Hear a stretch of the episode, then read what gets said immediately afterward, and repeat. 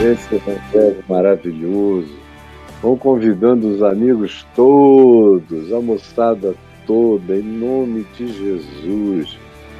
Cheguemos todos com o coração aberto, com o nosso melhor espírito, com o desejo de absorver a palavra de Deus para o coração. Isso não tem nada a ver com religião eu estou aqui ensinando a espiritualidade de Jesus, a espiritualidade do Evangelho. É isso que eu faço todos os dias. E espero que você compreenda qual é a minha função e significado aqui. Eu não estou aqui como pregador de nenhuma religião, nem do cristianismo, muito menos, coisa nenhuma. Eu estou aqui para falar dessa face de Cristo que me revela como Deus é e como eu, ser humano, devo buscar ser. Essa é a maravilha. Em Jesus eu sei como Deus é. O caráter de Deus, o amor de Deus, a bondade de Deus, a justiça de Deus, a fidelidade de Deus, o trato de Deus, a humanidade de Deus. E também em Jesus, o Cristo, eu fico sabendo como eu devo buscar ser, como é ser gente. Eu sei como é ser Deus em Jesus e sei como é ser gente, como é ser filho do homem, como é que é ser a expressão mais sublime da humanidade e como é o desafio humano para nós nos tornarmos andando nos seus passos e nos tornando semelhantes a Ele. É isso que nós estamos fazendo aqui e nada além disso que nós buscamos aqui. Eu quero que você abra a sua, sua Bíblia, ou procure aí no seu celular esse texto da primeira epístola de Pedro, no capítulo 2, no verso 11, eu quero falar sobre as paixões que fazem guerra contra a alma. Esse é um, um tema forte, é uma expressão poderosa, né? Pedro diz exatamente isso. Meus amados, ele usa essa expressão, meus amados, exorto-vos que é um, uma palavra de instância, no sentido de instar, de provocar, de exortar, tem a ver com essa emulação deliberada da consciência. Isso é exortar, é emular deliberadamente a consciência do outro. E ele diz: eu vos exorto, lembrando, eu trago essa palavra, trago essa exortação, lembrando a vocês que é tudo de passagem por aqui. Que a gente está de passagem. De passagem. E parece que muita gente esquece disso. De passagem. E tem gente que fica indo até aparvalhada quando uma pessoa de 84, 80 anos, 73, 74 anos morre. Parece que foi uma visitação do azar. Não, é, é normal morrer. Normalíssimo.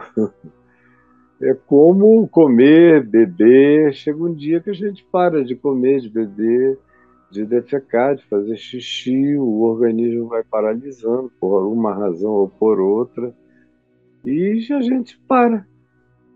Todos nós paramos. Olha para trás. Cadê o teu bisavô? Onde é que está o teu avô? O teu paizinho, tua mãezinha? Os meus já não estão aqui. Tem gente muito amada minha que já não está aqui. Filho do meu coração, das minhas entranhas, jovem que não está aqui. Por quê? Porque ele passou. Aqui na Terra a gente passa. Eu estou aqui, tem gente me assistindo e eu recebo muito amor, muito amor. Conquanto haja, especialmente pastores que morrem de medo de mim, que têm pavor de mim, que recomendam à igreja que não me assista, porque senão as pessoas vão perder a fé, vão perder o amor por Jesus e inventam essas mentiras todas. Todo mundo que chega aqui se apaixona por Cristo. Mas a mentira rola solta. E, com exceção, especialmente de pastores, a grande maioria das pessoas, dos cristãos e do povo em geral, me tem muito carinho, muito amor, respeito crescente e eu recebo de crianças, de jovens, de adultos e de idosos. Muito, muito amor. E por que, que eu estou dizendo isso? É porque tem gente que diz assim, Caio, eu te desejo 400 anos de vida, 200 anos de vida, pelo menos mais 100 anos de vida. Aí eu iria para quase 170 anos, já pensou? de vida, eu virar uma figura abraâmica por aí. Então, mas eu sei que eu tenho mais alguns anos e vou partir. E a vida vai continuar. No dia seguinte, tudo vai acontecer de novo. Provavelmente não aqui na minha casa, onde a minha mulher vai ter outros sentimentos vai ter outras emoções, os meus filhos, os meus netos, mas cada um vai reagir de um modo.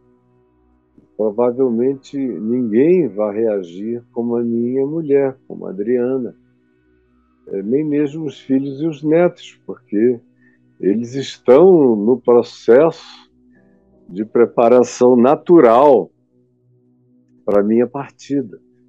E no que diz respeito aos filhos que eu criei, tive e criei desde que nasceram meus filhos, eles foram criados com a minha ausência e com a minha repetição, porque a minha vida era em avião. E, estatisticamente falando, eu viajei tanto, tanto, tanto, tanto que eu passei da estatística dos pilotos caírem de avião. Então era possível, qualquer coisa era possível um acidente de carro era tanto movimento entre cidades, ia de avião e o resto entre cidades era carro, para lá e para cá, aqui e fora do país, e na Europa, e em países os mais diferentes do mundo, onde os trajetos de carro são mais factíveis, muitos, e tem muito acidente. Você passa na estrada, você vê acidente, podia ser o seu carro. Por quê? Porque é tudo passageiro. Aqui as circunstâncias são muitas vezes mais fortes do que a nossa capacidade de aguentar o embate. A Olivia Newton-Jones anunciaram que faleceu, anunciaram ontem. E o falecimento dela com 73, 74 anos. Para uma pessoa contemporânea, ela partiu um pouco cedo. Normalmente, uma menina, inclusive com o tamanho dela, o peso dela, a capacidade que ela teve a vida inteira de se movimentar e fazer exercícios, normalmente ela iria até uns 90. Então foi um pouco, pouco apenas, anacrônico. O Jô Soares já foi numa boa idade. É claro que a gente amava o Jô. Eu tinha muito carinho por ele. Gostaria que ele tivesse ficado mais tempo. É assim que a gente sente com pessoas que a gente ama. Mas a gente não pode ter ideias ilusórias, muito menos sentimentos ou emoções. Porque quem trata essa existência como se ela fosse durar indefinidamente é um tolo, é um bobo, é uma pessoa despreparada para viver. Na realidade, o grande paradoxo humano é que eu só me preparo para viver quando eu tenho consciência do meu morrer. quanto mais consciência eu tenha do meu morrer, mais preparado, mais curtido, mais enrijecido, mais experiente, mais realista eu me torno para viver.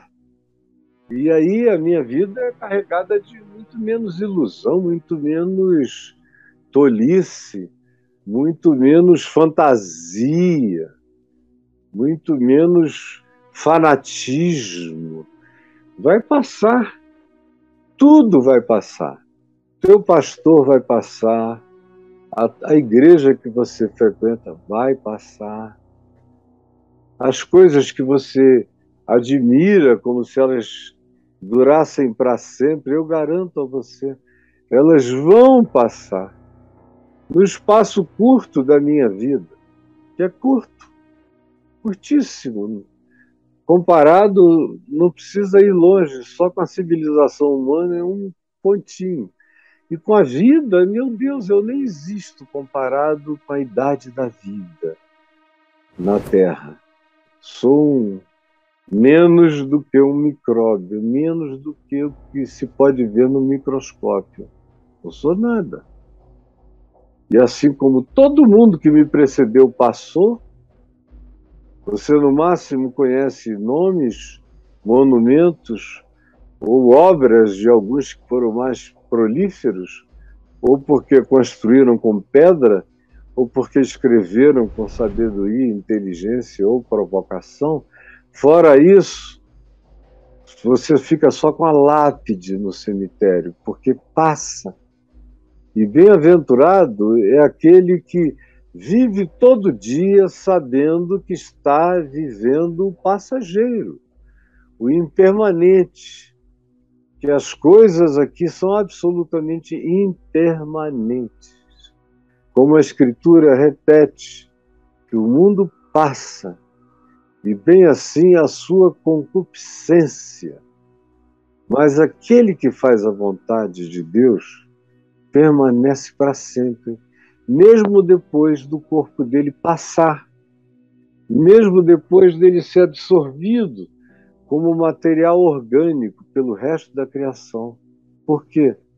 Porque eu não sou esse corpo. Esse corpo é meu, mas eu não sou esse corpo. Eu sou esse espírito que está falando. Eu sou um espírito que encarnou nesse corpo, e esse corpo vai ficar e vai virar material orgânico, vai alimentar os processos da natureza. E eu vou seguir, eu vou seguir como espírito para o meu berço espiritual, para a minha origem espiritual, que é em Deus. Só que eu vou me tornar um adulto em Deus vou me tornar um Cristo de Deus. Meu processo é de cristificação até me tornar semelhante a Ele. Então, eu não estou aqui para me tornar semelhante ao Homo sapiens sapiens, sapiens, se vier, quando vier, nem a, ao Homo tecnológicos, nem ao Homo cibernéticos, não, eu estou aqui para me tornar semelhante ao Filho do Homem, que é a evolução suprema, a evolução e ponto final da evolução humana é Cristo. É nos tornarmos como o Cristo manifestou na sua encarnação em Jesus. Eu aprendi o que é ser gente e o que é viver como um ser humano, lindo, divino, humano, demasiadamente humano, demasiadamente divino, em Jesus. Agora, para que isso aconteça, Pedro diz que eu preciso enfrentar e vencer o pior inimigo desse desenvolvimento o pior inimigo dessa evolução. Porque eu não estou acabado, você está? Eu sou um ser em evolução. Eu não estou esperando que nasça um sexto dedo em mim, nem um terceiro olho. Eu estou só evoluindo no meu espírito. A minha mente está melhor todo dia. A minha memória não é tão boa como já foi, mas a minha mente nunca foi tão boa. Eu nunca fui tão prático, tão objetivo, tão direto ao ponto. Nunca vi nada com tanta clareza antes. Nunca observei com tanta sabedoria. Nunca tive tanta paciência. Nunca tive tanta convicção, fé. Nunca tive tanta esperança. Nunca tive tanta certeza das coisas que me esperam e tanta convicção dos fatos que eu ainda nem vejo, mas que eu já sei que são meus. Eu tenho certeza que mais assentado do que eu estou nessa cadeira aqui, eu estou assentado nos lugares celestiais em Cristo. Eu estou em Cristo de posse de tudo. O que em Cristo já é meu e em Cristo será encarnado por mim quando chegar a hora em que o corpo mortal, esse corpo de morte, ficar para trás e eu abraçar o corpo de vida, feito de uma outra energia, que não termina, que não se deteriora, que não morre e que não sofre de dores, achaques, que não envelhece, que não está sujeito ao espaço-tempo e que tem a cara da maturidade que o meu espírito desenvolver. É a partir dessa fisionomia espiritual que eu tenho que resplandecer Cristo na sua plenitude. Pedro tem esse objetivo de levar esses que ele chama de forasteiros,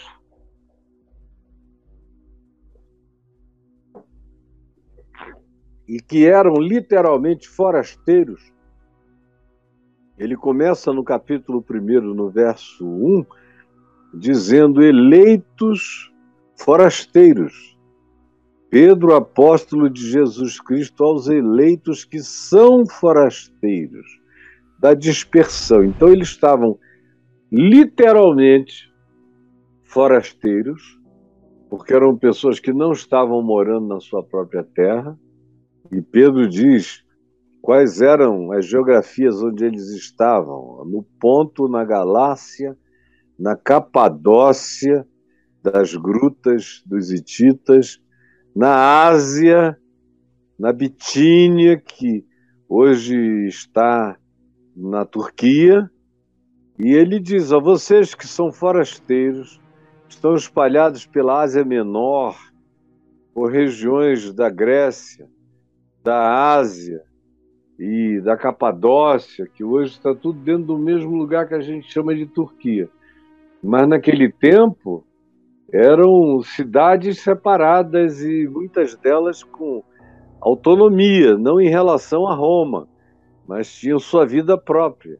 E é para esse grupo que ele está escrevendo, gente que morava fora da terra natal há muito tempo. E ele aproveita essa ideia de que eles eram pessoas morando longe de casa, longe da herança paterna ou materna, e fala com eles e evoca a experiência de viverem como pessoas estrangeiras numa terra estranha, aonde a língua mater não é a deles, a cultura não era a deles, as convicções não eram as deles, os modos de operar, de se comportamentalizar não eram os mesmos.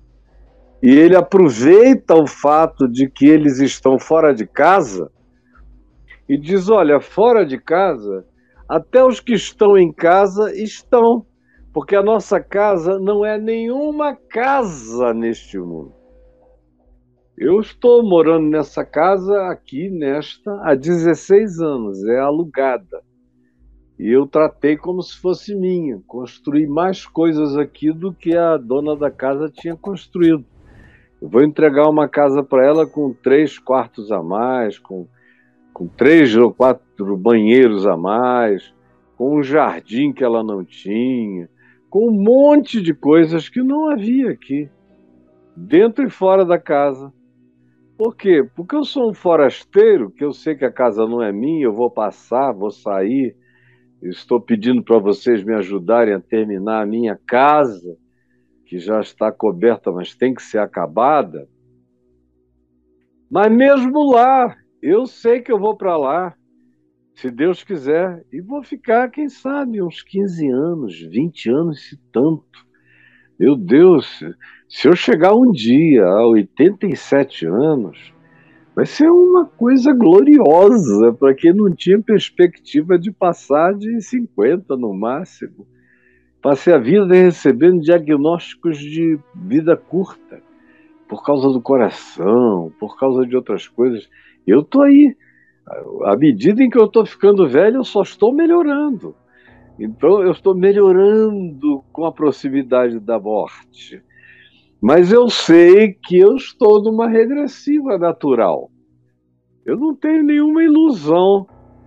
Eu olho para os meus filhos e imagino, bom, se eu viver bastante ainda, se eu viver ainda mais tempo do que eu morei nessa casa, ou seja, se eu chegar a uns 20 anos a mais de vida, eu vou ver o meu filho Ciro com a minha idade, com 67, o Davi com a idade da Adriana, 65, 66, com a idade da mãe dele, da Alda. E eu vou ver a Juliana com. Você bota aí com 58 anos de idade, coisa linda. Eu vou ver a Bruna com 62, o Daniel com 59 anos de idade. E aí eu saí, poderia ir multiplicando o William com 66 os meus netos, mais 20 anos, a Helena pode ter 53. E o, o Matheus, vocês já imaginaram? 36, quase a idade da mãe dele. A Lara com 31. O Heitor com 32. E a Gigi com 26 o Theo, que acabou de nascer, com 20 anos, 21 anos, 20 anos e meio. Enfim, se eu tiver o privilégio de ver esses moleques com essa idade, na qual alguns dos meus filhos já estão, e os meus filhos chegarem a uma idade já entrante na velhice, é uma maravilha, porque eu sei que eu vou passar e que eu não tenho um tempo para sempre aqui.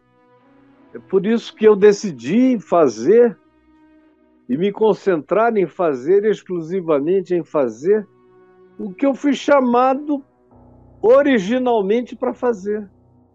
Por isso eu estou deixando de lado todos os convites de tudo que é tipo de compromisso que no passado eu aceitaria, mas hoje em dia não, porque o tempo não é tanto e eu quero deixar aquilo que Deus me deu prioritariamente para compartilhar na vida, que é a mensagem do Evangelho. Essa sim me ultrapassa. Eu irei e vocês estarão ainda ouvindo e ouvindo e ouvindo, e passarão para os filhos de vocês e para os netos de vocês, quem sabe. Porque ela é uma palavra eterna, ela vai continuar e eu vou desaparecer. E herdar herdar as coisas incorruptíveis, que é a minha vocação suprema. Então eu vos exorto, exorto como peregrinos que estão de passagens, como forasteiros, como gente que está aqui atravessando, fazendo só a travessia. Vocês são isso. Ponham isso na cabeça, sem angústia, com naturalidade. O que espera vocês é que é glorioso. Essa vida aqui é dor, é tristeza, é decepção, é angústia. De vez em quando uma cócegazinha, uma alegria. Quando você experimenta aqueles momentos eternos de felicidade familiar que você tem vontade de congelar, são essas coisas que, conquanto não sejam contínuas, porque todo mundo volta aos seus cotidianos, mas são as que deixam aquela marca de eternidade na vida passageira do peregrino e do forasteiro na terra. São as coisas do amor que dão essa durabilidade e significado a essas passagens rápidas da nossa existência forasteira. Então ele diz: sabendo disso, e que aqui é tudo de passagem, eu vos rogo que vocês se abstenham, se abstenham. Eu estou fazendo abstinência de um monte de comidas que eu só comerei agora de vez em quando, uma vez no mês, de dois em dois meses numa hora especial, no aniversário de alguém, eu me preparo para fazer uma extravagânciazinha, que não é nada, que para você é besteira, mas para mim é. E como, por exemplo, arroz eu não comerei provavelmente nunca mais na vida, a não ser de vez em quando. Massa também, só de vez em quando. Carboidrato, só de vez em quando. Abstinência de muita coisa. E bebidas, só de vez em quando. Tem um monte de coisas, doce. Além de que eu perdi o apetite por doce, é só de vez em quando, mesmo quando são aqueles irrecusáveis, como uma ambrosia. De vez em quando, mas eu tenho feito abstinência para poder tentar durar mais 10, 15, 20 anos. Senão diabetes me leva antes, porque esse corpo aqui é de morte, ele está morrendo. O de todos nós, somos forasteiros e peregrinos. Então, para que a gente não se prejudique, mais do que a gente já se prejudica na existência normalmente, com todos os seus conflitos, de um lado é prejuízo, de um outro lado é oportunidade de crescer no espírito, na mente, no desenvolvimento, na resistência, no enrijecimento, na perseverança, na resiliência, na força. Depende de como você trata a existência. Mas é necessário fazer abstinências. E aqui não é de comida. Em Jesus, ninguém tem que fazer abstinência de comida a não ser que esteja fazendo mal ao corpo.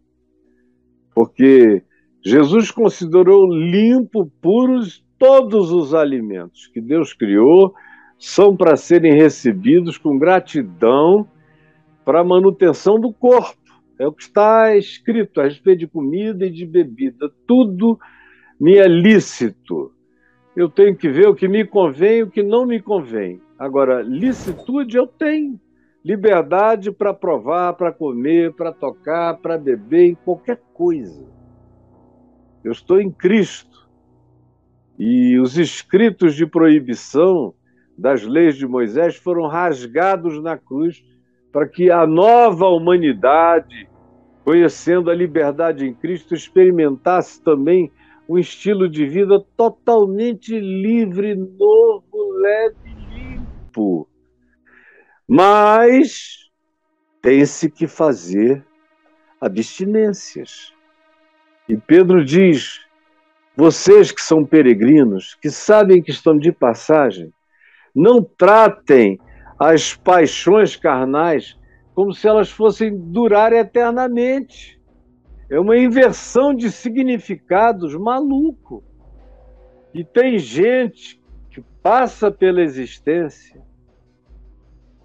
levantando os troféus da falência, os troféus da, pass da passagem, os troféus do da simbolização do ocaso, os troféus do nosso crepúsculo humano, dessa vida que é uma sombra, que é um graveto na corrente de um rio intenso, sendo levado, é a minha vida, é a sua. Eu tenho uma memória boa, graças a Deus, me lembro de coisas da minha infância como se fosse ontem. Quase 70 anos se interpuseram.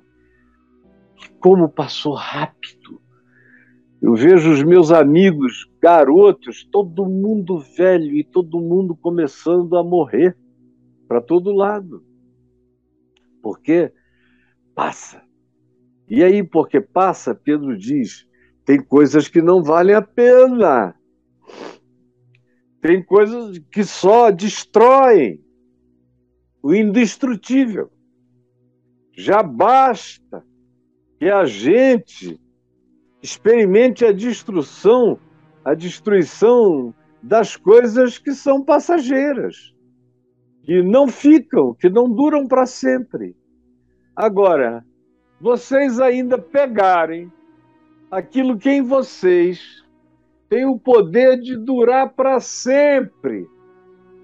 E destroem isso com as coisas que não têm durabilidade maior do que a própria juventude, até chega uma hora que a velhice nos aposenta das nossas idiotices, porque, conquanto muitas vezes a pessoa continua idiota de mente, está cheio de velho idiota de mente, mas o cara não tem mais nem energia para praticar a sua idiotice, conquanto ele morra um idiota muitas vezes, e louvando idiotices, e com saudade das idiotices que não pode mais.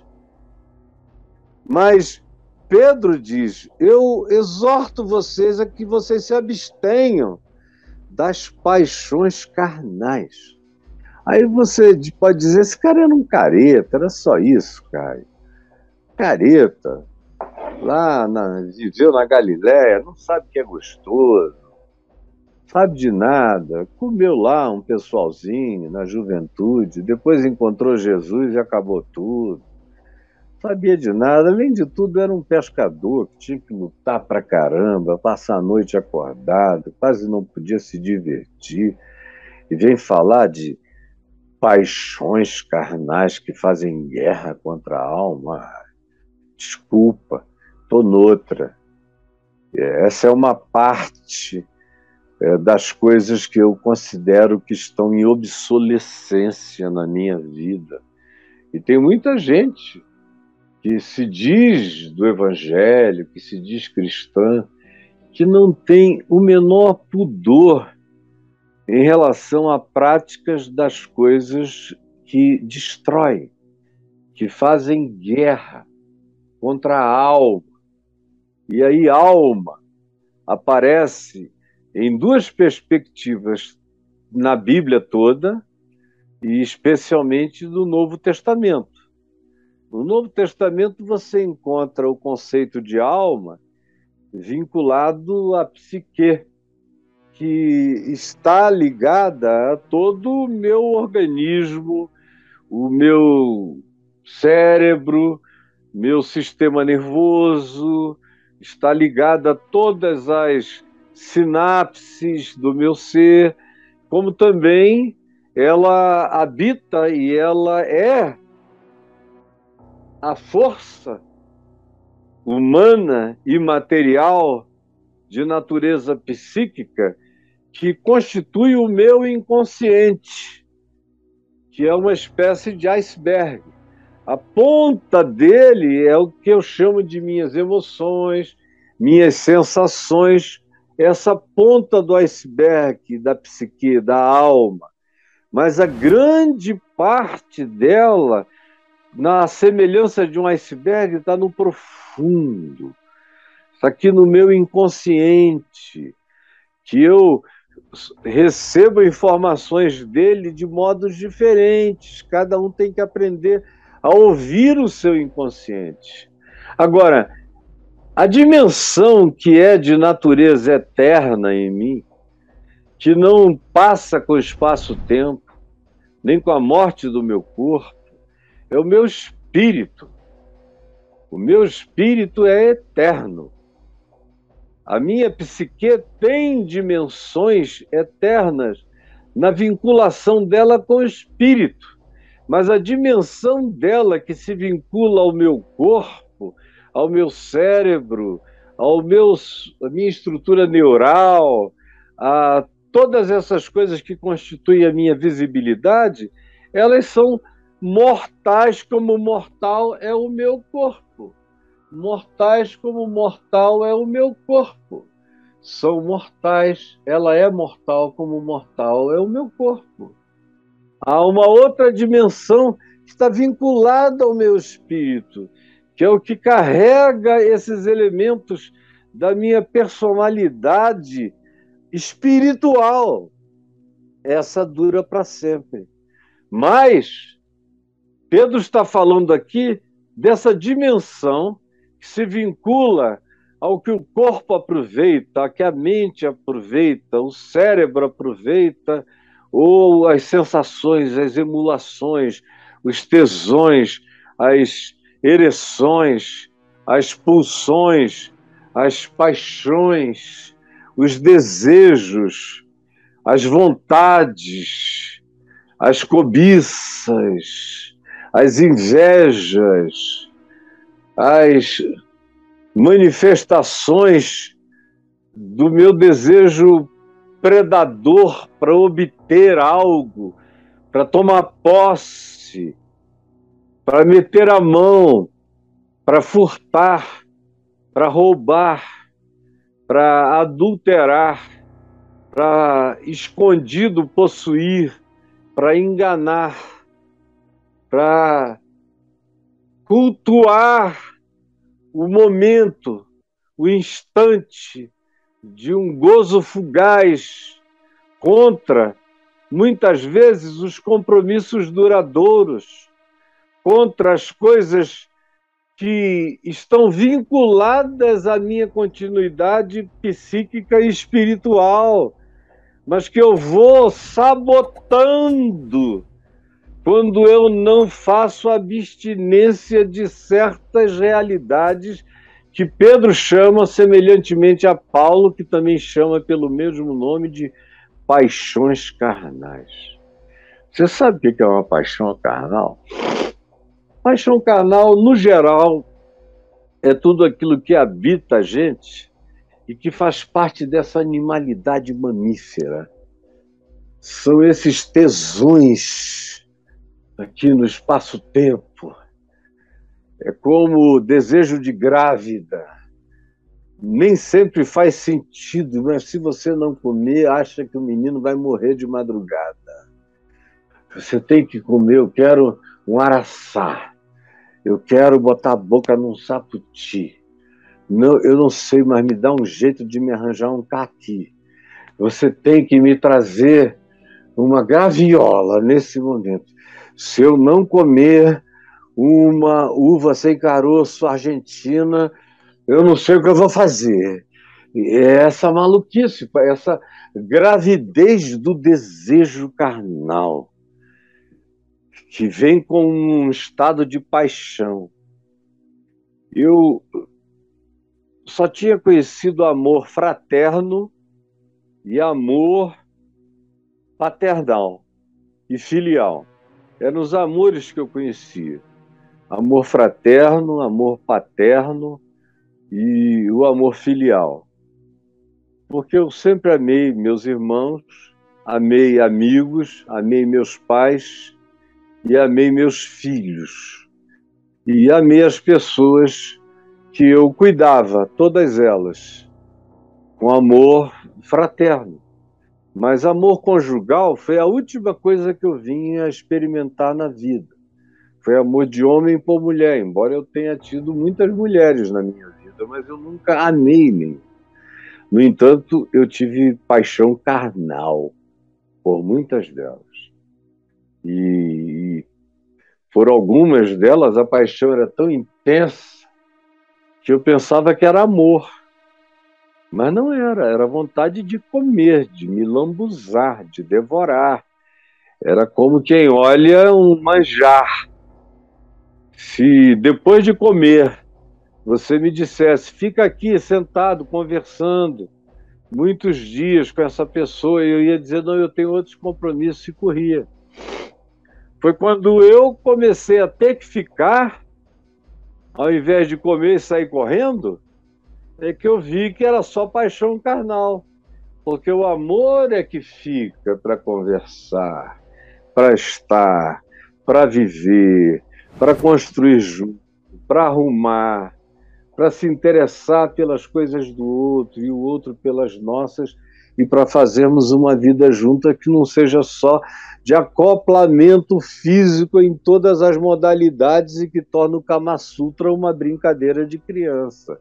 Isso é paixão carnal, esse desejo enlouquecedor que faz você atravessar a terra para não se atrasar no encontro e se refastelar até não aguentar mais. É absolutamente enlouquecedor. Como os gregos diziam que era a loucura primal, era a paixão carnal, que tirava o juízo, que acabava a filosofia, que matava, arrebentava a matemática na cabeça, que tirava a geometria, a arquitetura, que tirava o bom senso, que fazia de um democrata um ditador. Qualquer negócio era paixão carnal, que faz guerra contra a alma. É o que Pedro diz: faz guerra contra a tua alma, essa paixão carnal. Agora, tem gente que existe nesse estado de paixão carnal o tempo todo. Paulo cita várias dessas paixões carnais em alguns lugares das suas cartas.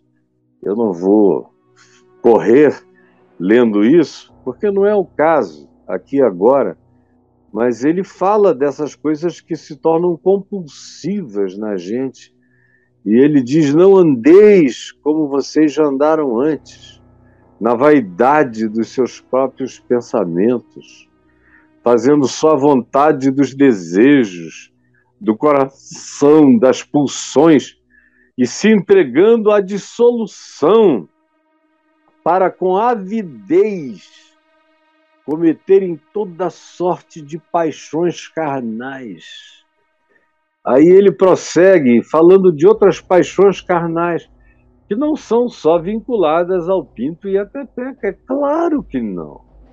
São carnais. É o que eu, que dou prioridade à minha animalidade temporal, passageira, quando priorizo, vem junto no pacote tudo isso, como amargura, é uma paixão do narcisista frustrado.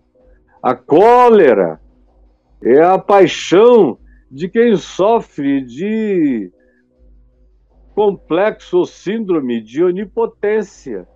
A ira é a expressão de paixão do descontrolado egótico.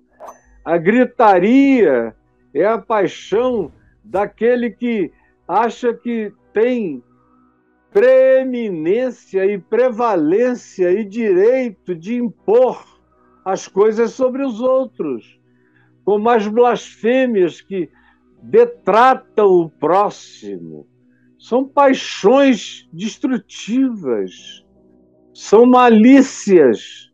Todas essas coisas são paixões carnais, como a impudicícia, como toda sorte de impureza, de cobiças, que Paulo diz não convém a quem está querendo desenvolver, evoluir.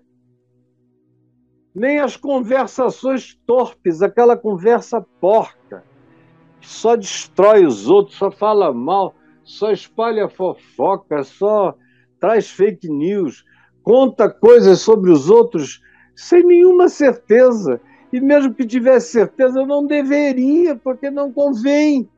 Não edifica ninguém, mas é o prazer dessa pessoa tomada por paixões temporárias e carnais e animais, espalhar é, a conversação que entorpece, que tira a sensibilidade, por isso ela é torpe, porque ela tira da gente, quando a gente se acostuma a ela, a gente tira a sensibilidade, perde a sensibilidade espiritual, psíquica, vai se tornando um ser endurecido, que gargalha da maldade, que perde a sensibilidade, como as palavras vãs.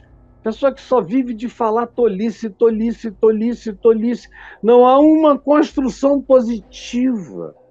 Acaba ficando, virando uma tolice ambulante, um tolo. Ou as entregas a alcoolismo, a perda da consciência, a viver num estado alterado de consciência o tempo todo. Paulo diz essas coisas são totalmente inconvenientes para a alma. E ninguém engane vocês com isso, porque essas práticas são profundamente destrutivas. E Pedro volta para nós e diz: Olha, é tudo tão passageiro. Vocês já estão como passageiros, morando em terra estrangeira e ainda vão perder a vida. Botando para dentro da existência de vocês aquilo que é guerra contra a alma. É como abrir a porta da casa para os assaltantes da noite. É como dispensar toda a vigilância para a invasão de demônios. É como baixar a guarda para ser completamente espancado e destruído. É como atravessar num corredor polonês de navalhas. Por que, é que vocês são tão irracionais assim? Vocês não entenderam ainda que aquele que abraça as coisas corruptíveis como se fossem incorruptíveis, estão fazendo guerra contra a própria alma. Vocês não entenderam ainda, como diz Paulo escrevendo aos Romanos, que quem se alimenta de corrupção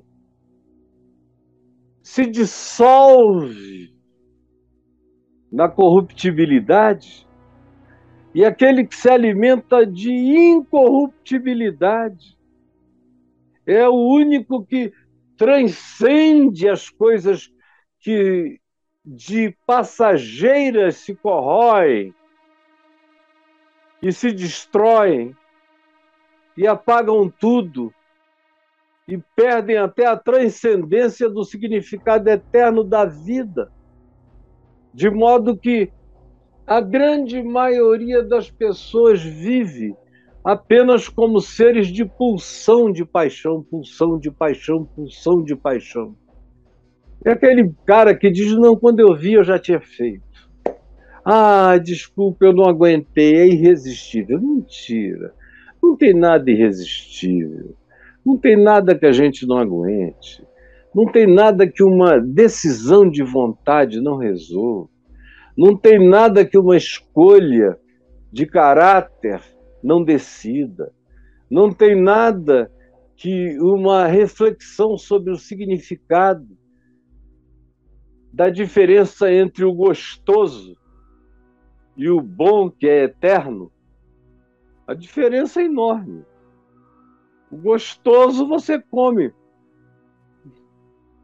lambe os lábios e daqui a pouco não sente mais nem o gosto. Agora, o eternamente bom te marca para sempre, te leva nas asas da luz para a eternidade. Mas a gente faz guerra contra a alma todo dia. A cobiça, a avareza, a prioridade completamente enlouquecida pela posse, pelo ter, pelo possuir, pelo dominar, pelo poder, pela fama, pelo aparecer, pelo demonstrar. Você faz qualquer negócio, pisa na cabeça de qualquer um, esmaga qualquer pessoa para chegar na frente. Isso aí é paixão carnal. É você querer dar aquela glória de purpurina para sua carne, faz você atropelar os filhos, a vida, os pais, aqueles que te amam, faz você atropelar a razão e optar por aquilo que tem pouca duração e que vai te levar a um arrependimento sem remédio depois, porque você pode, nesse seu arrependimento futuro, se consertar com Deus, mas você não pode voltar ao passado e desfazer as loucuras que você praticou. Aí você vai ter só que dizer que, olha, superei, não estou nem aí para quem foi que invernizou a casca da barata. Mas não dá para voltar atrás. E às vezes, não dando para voltar atrás, você não consegue mais caminhar para frente, muitas vezes. Porque priorizou a paixão carnal em todo o seu espectro, não apenas sexual, mas em toda a sua amplitude como eu já nomeei várias dessas situações aqui. Aí você diz, Caio, tá legal, tá tudo bem, mas o que, que eu faço? Meu amigo, é o que, que você faz mesmo. É uma escolha pelo fazer, é uma escolha pelo modo de viver, é uma escolha pelo desenvolvimento de novamente novos hábitos. Pedro joga e remete isso aqui para a busca de um procedimento, mantendo exemplar o procedimento. Procedimento tem a ver com decidir. Eu sei o que o Evangelho me manda ser, viver e fazer. Eu sei. Você só não sabe se não quiser, mas quem quiser saber, sabe. Está aqui, é simples. Começa com amor e o resto é fruto do amor, no trato, no olhar, no interpretar. Eu repito todo dia as mesmas coisas. Você sabe. E é uma escolha. E é uma escolha que pode começar pequena. Mas se você disser é isso que eu quero, e você for fiel no pouco, Jesus diz que se você começar a ser fiel nesse pouquinho aqui, você vai ser colocado sobre o muito. Mas a gente começa com pouco para poder chegar no muito. Começa com o que tem. Comece, pegue, diga: eu vou começar aqui. Começa no recondicionamento da mente. Quantos anos você tem? É o tempo que você levou para condicionar os seus hábitos hábitos ruins, hábitos mentais, emocionais, hábitos de vícios psicológicos que se transformam em atitudes e que se transformam em comportamentos que viram as ações pelas quais você destrói a sua própria vida e a dos outros. Tudo começa num estado de consciência, de dar razão à verdade. De tudo que eu te disse aqui, você deu razão ao que eu falei? Você me deu razão porque eu estou pregando a verdade do Evangelho eterno? Você teve coragem de dizer: eu não vivo nada disso, mas o Caio está falando a verdade. E eu não quero me alimentar de mentira, porque mentira mata. É a verdade que traz a subsistência para a eternidade. Eu quero viver de verdade e não de mentira. Eu não quero privilegiar as paixões carnais que vão do elemento mais básico da perversão, da dissimulação, da perda da solução, da dissolução comportamental, impureza, até as doenças do desejo, da cobiça, da avareza, do ódio, da raiva, da amargura, dos narcisismos, tudo isso é paixão carnal. E a gente só enfrenta de frente, é enfrentando. É no pau no início. Você começa botando, subjugando. Eu nunca venci nenhuma paixão carnal sem ter que subjugá-la e deixá-la estribuchar, gemer, doer, machucar, agonizar. É abstinência, síndrome de abstinência. Às vezes dá delírios tremes, como se você fosse um alcoólatra. Só que você é um sexo cólatra. Você é um qualquer coisa cólatra. E tem a ver com essa colatria da cólera que perde o controle, que se entrega à loucura, seja ela de que natureza seja. Aí lá vai você dizendo que não se controla, você não quer, você não quis, parece impossível, mas se você decidir, você vai descobrir que, como de uma pequena pedra, você pode estabilizar uma muralha inteira. Tem às vezes muralhas que não caem porque você enfia uma pedra numa junta, num canto.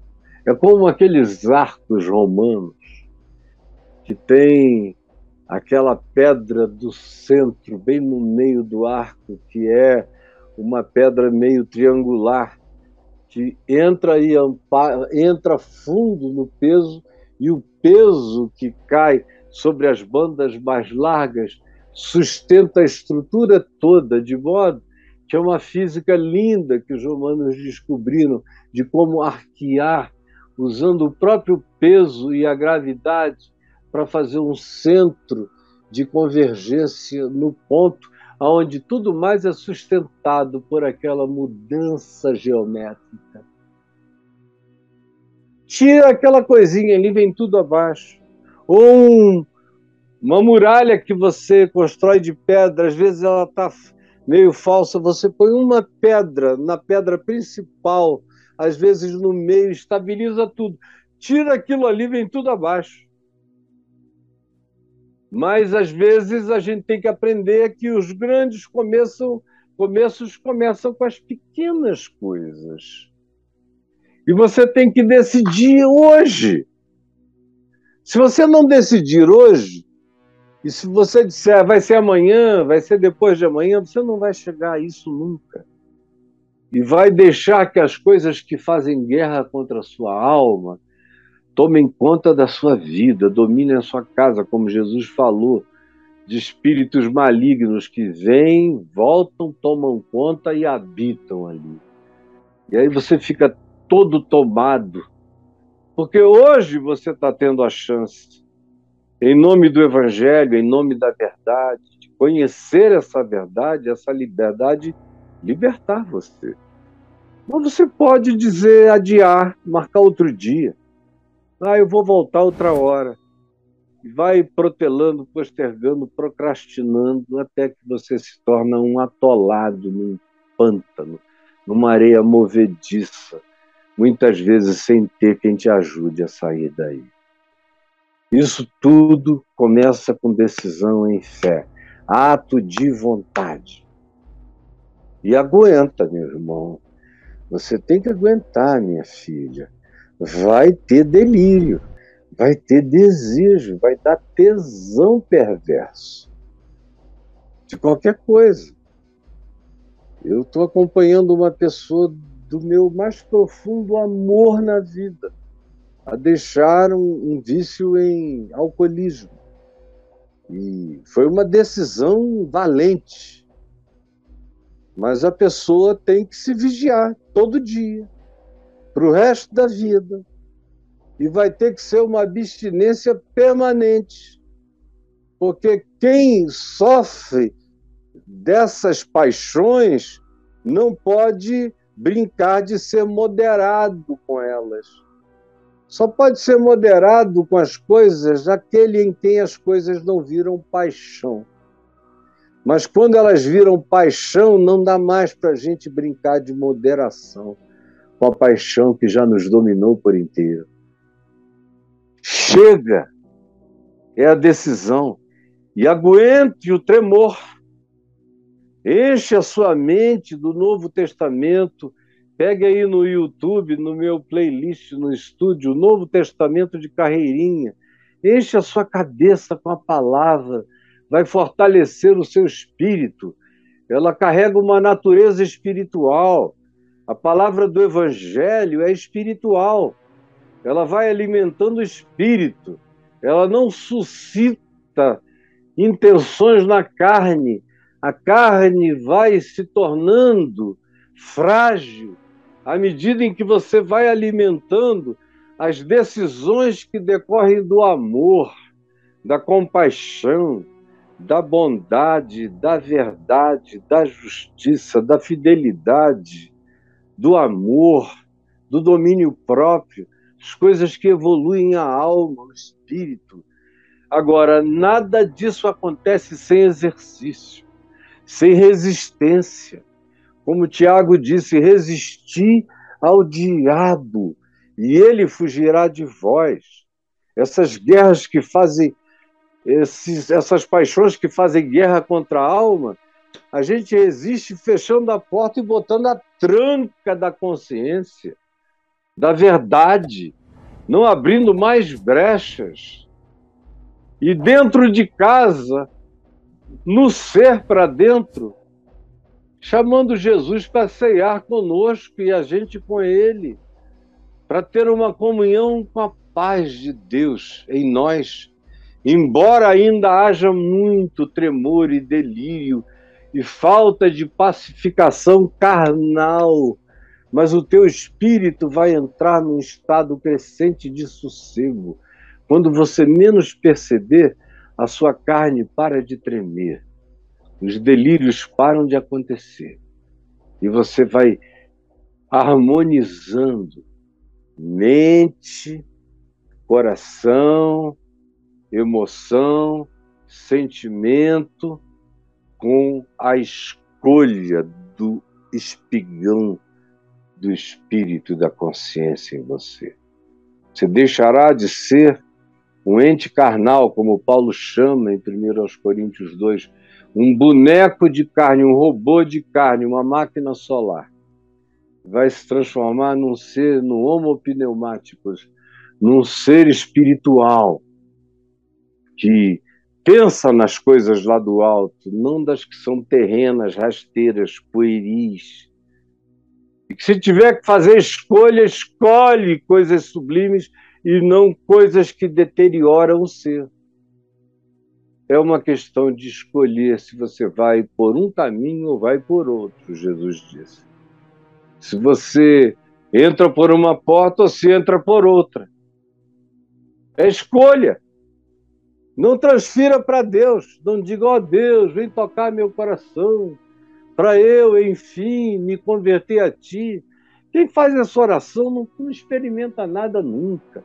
Essa teologia só serve para atrasar a vida da gente. A decisão é sua. Escolha você. Escolha hoje, escolha agora.